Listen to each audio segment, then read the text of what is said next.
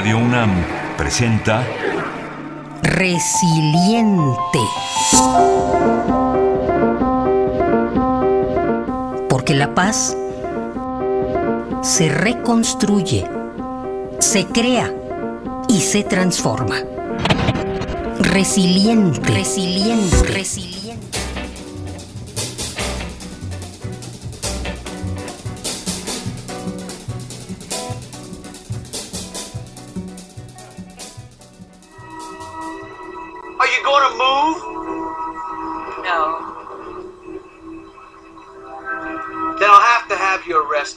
You may defend.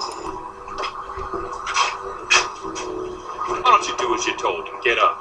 Why you all push us around? I don't know. But the law is the law, and you're under arrest.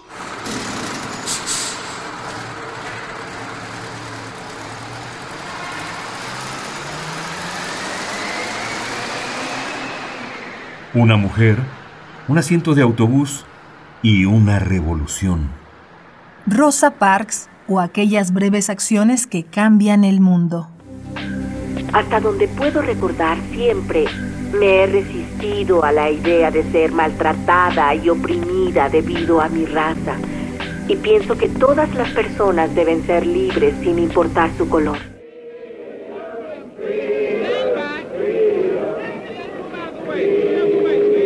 La segregación racial consiste en la separación de espacios, de servicios y de leyes de acuerdo al color de la piel o la ascendencia de las personas. Esta estrategia se ha puesto en marcha en diversos momentos de la historia, como el periodo del fascismo en Europa con el holocausto judío, en Estados Unidos durante la época de la esclavitud y en Sudáfrica durante el régimen del apartheid. Esta política de discriminación y muerte también se puso en práctica con el genocidio a los pueblos originarios en el oeste de los Estados Unidos. Luego de varios siglos de lucha por el reconocimiento de las comunidades afrodescendientes en Estados Unidos, en diciembre de 1955 ocurre uno de los sucesos que marcarían el rumbo de la historia en aquel país. Tras una larga jornada de trabajo como costurera, Rosa Parks regresaba a su casa en el autobús municipal. Al subir, en lugar de ir a la parte trasera como dictaba la ley de aquel entonces, decide ocupar uno de los asientos delanteros. En ese entonces estaba prohibido que la población afroamericana ocupara los primeros lugares en el transporte público y persistía la práctica de la segregación en escuelas, hospitales y todos los espacios públicos. Al ver que Rosa Parks no se levantaba del asiento, es increpada por el chofer y luego por un par de policías, hasta que finalmente la llevan presa. La noticia se esparce rápidamente. Como respuesta ante el acto de resistencia de Rosa Parks, la comunidad afroamericana inicia uno de los boicots más memorables. Deciden viajar a pie en lugar de usar el autobús. Los efectos de la melanina en el imaginario cultural.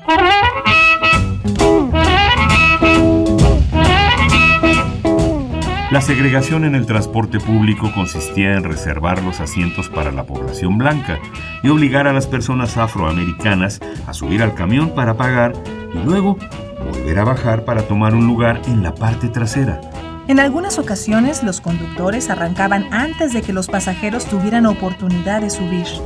Si lograban hacerlo y se desocupaba un lugar, tenían prohibido ocupar un asiento si alguna persona blanca estaba de pie. El castigo de Rosa Parks por haber transgredido la ley de aquel entonces fue pagar una multa de 14 dólares y ser declarada culpable. La noticia corre como pólvora. Muy pronto el boicot contra las compañías de autobús se prolonga a 381 días. Durante este tiempo, hombres y mujeres de la clase trabajadora se levantan más temprano para ir caminando hasta sus centros de trabajo. Incluso durante los días de lluvia continúa la resistencia. En un gesto sin precedentes, algunas mujeres blancas ofrecen ride a mujeres negras y las llevan en sus autos. Esta acción simbra a la sociedad racista de aquel entonces. Esta fue una de las primeras protestas masivas no violentas en la historia de la lucha por los derechos civiles. Durante estos 381 días de boicot, el impacto a los servicios de transporte es tan grande que algunos miembros de la comunidad blanca realizan acciones violentas hacia la población afroamericana quemando casas y templos. En este mismo periodo, Rosa Parks pierde su trabajo y su casa es incendiada.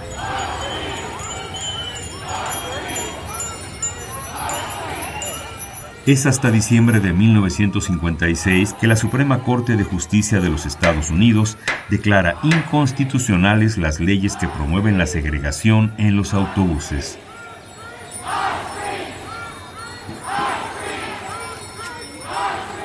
Pero Rosa Parks no es la primera persona en negarse a ceder su asiento. Meses antes, un par de mujeres son encarceladas por la misma causa. Sin embargo, es con Rosa Parks que logra encenderse la mecha del descontento social.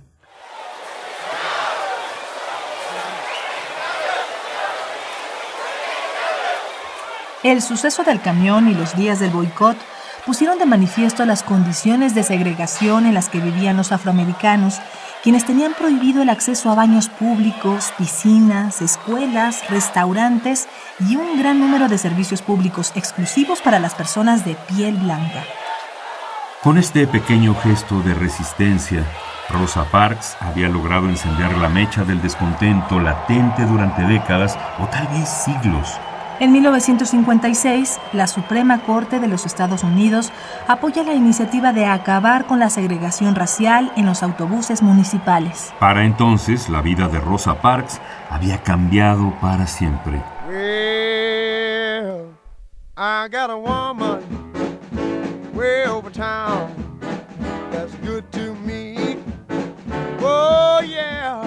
En 1957, Rosa Parks y su esposo se establecen en Michigan, donde continúan en la defensa de los derechos civiles. En 1965, Rosa Parks es invitada a trabajar con el congresista John Conyers, quien también participaría en el movimiento por los derechos civiles al lado de Martin Luther King.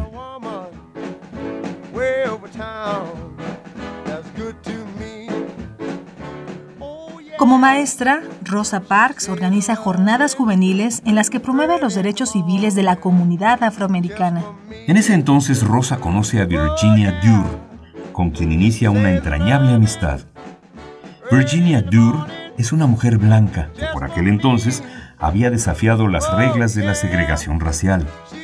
Desde muy pequeña, Virginia había sido testigo del despojo y la violencia que vivían las comunidades negras en Alabama. Su abuelo había sido dueño de plantaciones y esclavos, por lo que decide apoyar a Rosa Parks y patrocinar un encuentro en un lugar apacible de Tennessee.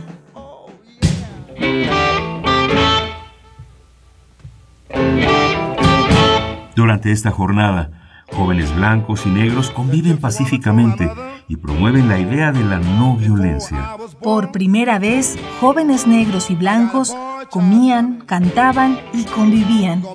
Este encuentro sentó las bases para la conformación de una organización política interracial, la primera en Montgomery. Durante las décadas posteriores al suceso del camión, Rosa Parks dedicó gran parte de su vida al activismo político y social. Apoyó a Martin Luther King, pero también se pronunció a favor de Malcolm X y el movimiento Panteras Negras.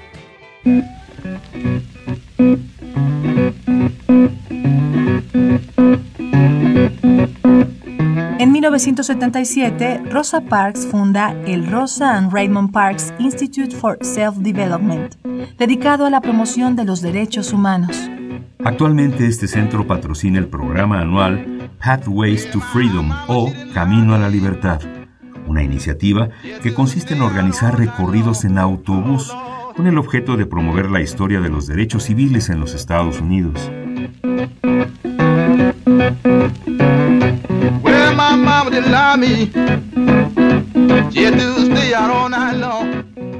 A lo largo de su vida, Rosa Parks recibió innumerables premios nacionales e internacionales y participó activamente en el movimiento anti-apartheid en Sudáfrica, hasta su muerte en octubre de 2005.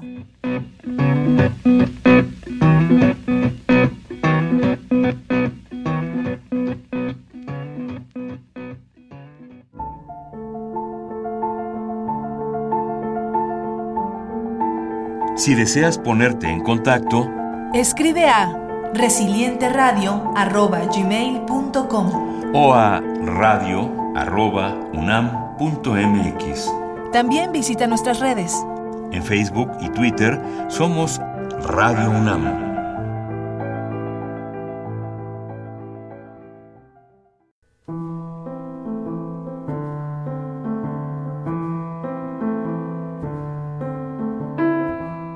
Idea original y guion, María Teresa Juárez. Voces, Juan Stack y María Sandoval. Controles técnicos, Kevin Muñoz. En la producción de Arfaxad Ortiz.